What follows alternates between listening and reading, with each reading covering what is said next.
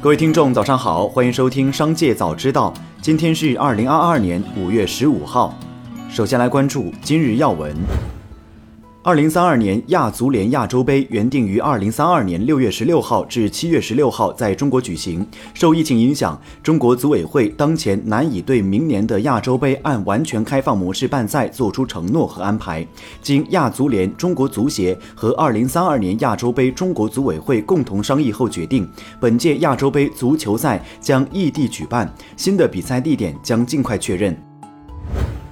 据南京房协微信公众号。为支持改善型住房需求，南京自五月十一号起，针对生育两个孩子及以上的南京户籍居民家庭，可新增购买一套商品住房，同时可享受相关银行最优惠贷款利率等支持。再来关注企业动态。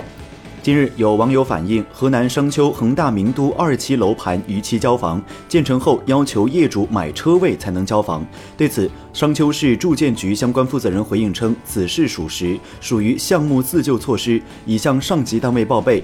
此批交付的二百三十六户业主中，有六十余户已认购车位并入住，其余大部分业主已有认购意向，目前仍有近五十户业主不愿认购。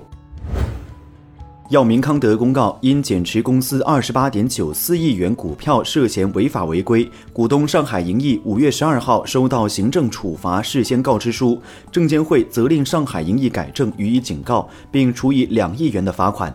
证监会表示，这是新证券法实施以来因违规减持被处罚的首个案例。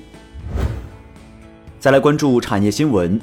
经济日报刊文表示，虚拟偶像代言目前尚处于起步阶段，而且面临打造难、成本高等问题。产业链下游较为发达，但上游技术端还比较薄弱，同时还存在一些不容疏忽的隐患，比如若虚拟偶像从事虚假营销，一旦穿帮，将欺诈消费者的责任推给虚拟偶像，自己则置身事外。此外，虚拟偶像因融入了更多的商业因素，商家有时难免受到利益最大化的驱使，将将一些言过其实的宣传用语掺杂其中，事实上对消费者形成欺诈。在成都农产品批发市场，小龙虾价格每天价格都会有波动。不过五一假期后，部分规格的批发价格已经降到了最低十元一斤。批发商建议，星期一到星期四购买小龙虾可能优惠幅度比较大，周末价格会偏高一点。同时，选对时段逛市场也很重要。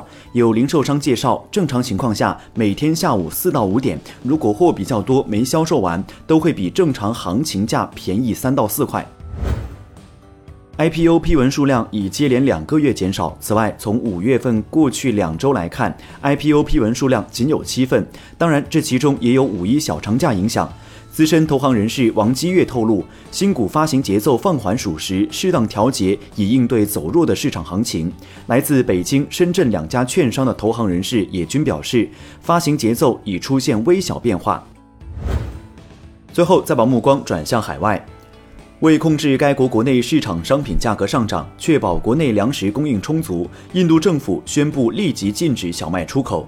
印度外贸总局发布通知表示，立即执行小麦出口禁令。通知还称，为保障粮食安全需求，向印度政府提出要求并且获得授权许可的国家，将能够继续获得印度出口的小麦。当地时间周五，美国股市全面反弹，三大股指本周以来首次集体收涨。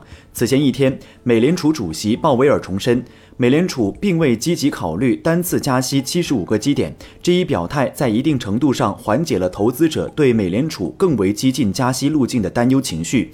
同时，华尔街不少持多头立场的金融机构认为，美股本轮暴跌已基本触底。以上因素推动美股在周五集体上涨。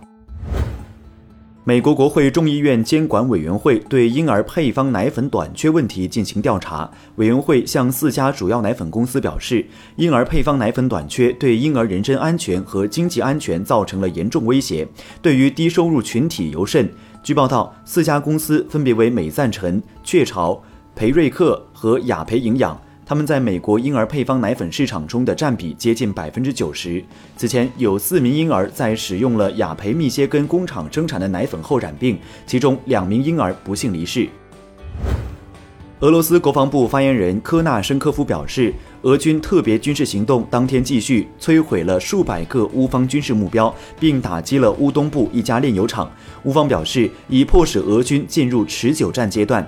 乌俄有关马里乌波尔亚速钢铁厂内人员撤离的谈判仍在继续。